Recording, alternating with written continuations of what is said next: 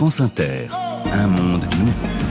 Ils sont environ 1500 sur le territoire français, 5 millions et demi d'habitants y vivent. On les appelle les quartiers prioritaires de la ville. Mais le sont-ils vraiment? Bonjour Hakim El Karoui. Bonjour. Vous êtes euh, essayiste, ancien conseiller euh, à Matignon sous Jean-Pierre Raffarin, expert associé à l'Institut Montaigne et vous avez co-présidé un groupe de travail auteur d'un rapport intitulé L'avenir se joue dans les quartiers pauvres. On entend souvent dire à Kim El Karoui qu'on a tout essayé, qu'on a injecté des milliards pour rien ou pour pas grand-chose dans ces quartiers. Vous dites pas du tout. En fait, on en fait moins pour les quartiers que l'on dit prioritaires que pour le reste du territoire. Oui, c'est très frappant. Quand on regarde la dépense publique, notamment la dépense de fonctionnaires, c'est-à-dire euh, les enseignants, les policiers, les magistrats, euh, tout le système de santé publique, ben on se rend compte qu'il y a un peu plus de fonctionnaires, mais qu'à la fin, ça coûte moins cher à l'État parce que ces fonctionnaires, c'est bien connu, sont très jeunes, peu qualifiés, sont en début de carrière et donc euh, ont une masse salariale qui est plus faible. Depuis 20 ans, on a concentré les efforts sur la rénovation urbaine dans ces quartiers. Et vous dites aujourd'hui, il faut maintenant investir sur les habitants. Voilà, il faut faire euh, sur les habitants ce qu'on a fait sur les bâtiments. Sur les bâtiments, le, grand changement, c'est ce qu'a fait Jean-Louis Borloo en 2003. Hein, c'est pas le plan Borloo de 2018. En 2003, qu'est-ce qu'il a fait? Il a mis autour d'une table tous les acteurs de la rénovation urbaine, l'administration, les collectivités locales, les entreprises et les financements. Et il a réussi à créer, un guichet unique avec de la visibilité à long terme. Et grâce à ça, on a pu s'engager dans un programme très efficace, qui coûte beaucoup moins cher que ce qu'on croit. D'abord parce qu'on l'exprime toujours sur 20 ou 30 ans, ça n'a aucun sens. Sur un an, c'est à peu près un milliard d'euros par an. Et ensuite, ça coûte très peu à l'État, parce que l'État contribue très peu. Ce qui contribue, c'est le 1% patronal, euh, Action Logement, euh, c'est-à-dire un prélèvement qui est fait euh, sur les salaires. donc, c'est pas de l'argent public, c'est de l'argent qui est socialisé, et surtout, c'est de l'argent qui est investi. C'est pas une subvention. Les bailleurs rénovent les bâtiments, et en échange, ils vont pouvoir les louer plus cher. Vous dites l'État euh, doit réinvestir euh, non seulement de, de l'argent euh, pour ces quartiers, il manque environ un milliard d'euros par an, mais aussi la volonté politique en promouvant les enseignants, les médecins, les policiers, les magistrats, les travailleurs sociaux qui manquent aujourd'hui à l'appel. Oui, en fait, ce qu'on voit, c'est qu'il n'y a pas de stratégie sociale. Il y a une stratégie pour les bâtiments, on vient d'en parler, pour, pour les habitants. On a mis en place un certain nombre de dispositifs. La, première difficulté qu'on a, c'est qu'on n'a pas le bon diagnostic. Le bon diagnostic, c'est quoi? C'est que dans ces quartiers, qui sont des quartiers métropolitains, se concentrent énormément de difficultés. Mm. La jeunesse, le taux de jeunesse est deux fois plus important que dans le reste du, territoire. La pauvreté, pauvreté est trois fois supérieure, et aussi l'immigration et l'immigration récente. Ce qui, fait qu'on a euh, des problèmes qui sont des problèmes de transition culturelle, presque anthropologique, notamment pour les enfants d'immigrés. On a des problèmes de surpauvreté et par ailleurs, on a un énorme problème d'absence d'adultes dans ces quartiers. Euh, les parents, soit ils travaillent et ils se lèvent tôt le matin et ils partent tôt, ils rentrent tard, euh, soit ils sont d'une certaine manière décrédibilisés dans leur statut d'autorité par leurs enfants qui leur disent mais vous êtes qui? Vous n'êtes pas des Français comme nous sommes en train de le devenir et votre culture n'est pas la nôtre.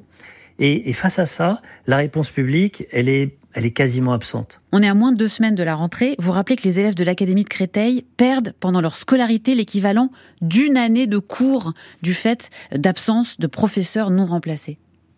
Oui, c'est absolument dramatique. Et, quand on parle d'égalité, de promesses républicaines, euh, mais qu'on voit la réalité, on ne peut pas se satisfaire de cette situation. Donc les professeurs, comment on fait? Il faut les payer plus, euh, à l'évidence. Il faut aussi leur, leur offrir des conditions de travail qui sont meilleures. Et une façon de faire, c'est de limiter le nombre d'enfants par classe. C'est ce qui a commencé à être fait euh, par Jean-Michel Blanquer euh, à l'école primaire. Mm.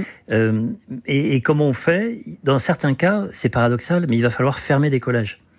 Les collèges les plus ségrégés, il faut les fermer pour dispatcher les élèves euh, dans d'autres quartiers.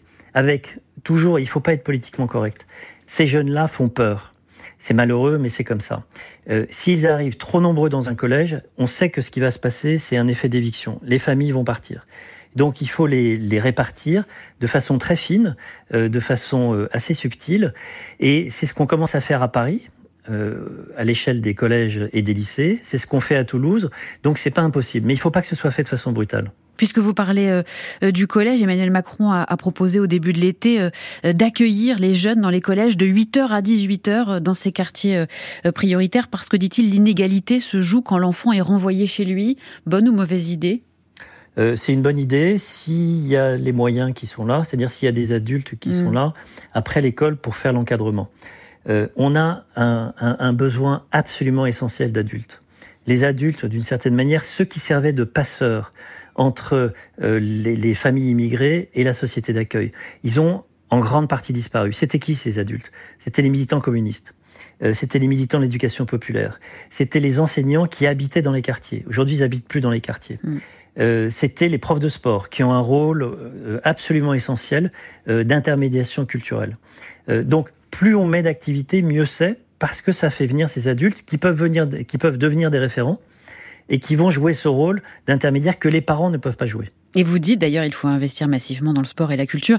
Et c'est vrai qu'on a souvent moqué la politique de la ville en disant qu'elle se résumait parfois à construire des stades de foot dans les quartiers. Mais en fait, vous dites qu'il y a en moyenne dans ces quartiers trois fois moins d'équipements sportifs qu'ailleurs. Oui, et cinq fois moins de crèches. Mm. Euh, alors qu'on a des besoins de crèches qui sont colossaux, tout simplement parce que ça permet aux femmes, et il y a deux fois plus de femmes seules, de, mères célibataires dans ces quartiers qu'ailleurs, ça leur permet, quand il y a des crèches, d'aller travailler. Euh, donc il y a un besoin d'infrastructure. Et le cas des crèches est intéressant parce qu'en fait, il y a de l'argent de l'État pour construire mais les collectivités, les mairies qui sont pauvres n'ont pas d'argent pour entretenir hmm. et, pour payer les personnels. Donc vous voyez, il faut que ce soit une action locale et une action nationale. Si on n'a qu'une partie, ça marche pas. Euh, et, la réalité, toujours, c'est être au plus près des habitants pour comprendre leurs besoins et comprendre aussi qu'ils ont des difficultés qui sont des difficultés spécifiques, et notamment les difficultés liées à la transition culturelle, qui se traduisent de façon très concrète par euh, des difficultés d'autorité. Il y a le rôle des pouvoirs publics, mais vous dites euh, aussi, à euh, Kim El Karoui, et c'est important, qu'il y a une responsabilité collective. En fait, c'est la société tout entière qui doit se mobiliser pour casser cette logique du ghetto. Oui, d'abord parce que la société, d'une certaine manière, elle en profite. S'il n'y avait pas à proximité des grandes villes des, salariés potentiels qui coûtent pas cher parce qu'ils habitent dans des quartiers qui sont pas chers, il n'y aurait pas de logistique, il n'y aurait pas d'hôtellerie-restauration, euh, il n'y aurait pas de BTP tout simplement. Le BTP aujourd'hui, officiellement, c'est 40% d'immigrés, donc des étrangers nés à l'étranger. Euh, le, c'est un, c'est un sujet d'intérêt national. C'est pas seulement euh, l'affaire de, des habitants de ces quartiers. et ensuite, on le voit bien quand on sous-investit dans ces quartiers-là, et c'est pas que de l'argent, hein, c'est aussi de, de, de l'effort, euh, on a des problèmes de cohésion sociale, on a des émeutes euh, régulièrement, euh, on a aussi des trafics, et tout ça, c'est la société qui en pâtit. Mm. Donc, c'est pas vrai qu'on met beaucoup d'argent, c'est pas vrai, je le redis parce que c'est vraiment un cliché, euh, jusqu'au plus haut niveau de l'État, mais on ne résoudra pas tout en mettant seulement plus d'argent. il faut recréer des liens, et de ce point de vue-là, les entreprises ont aussi un rôle à jouer. Les entreprises, que ce soit euh, pour l'apprentissage, pour prendre des jeunes qui viennent de ces quartiers comme apprentis, euh, pour mettre en réseau euh, leur cadre avec des lycéens pour leur donner des clés, des clés d'accès à la société, des clés d'accès aux bonnes formations, et puis aussi euh, il y a toute, toute la thématique de l'ESG, c'est-à-dire l'engagement social des entreprises. Euh, les entreprises aujourd'hui en France, elles font extrêmement peu pour l'action sociale. Elles donnent extrêmement peu d'argent quand on compare aux entreprises américaines ou aux entreprises britanniques. Donc elles aussi, elles ont un rôle euh, de, de, de transmission et aussi un peu de transfert, y compris monétaire. L'avenir se joue dans les quartiers pauvres. C'est donc euh, le titre de ce rapport en deux parties que l'on peut retrouver sur le site euh, de l'Institut euh, Montaigne. J'ajoute qu'on peut aussi régulièrement lire vos analyses dans le quotidien L'Opinion. Merci beaucoup, Akim El Karoui, d'avoir été avec nous sur France Inter. Merci à vous.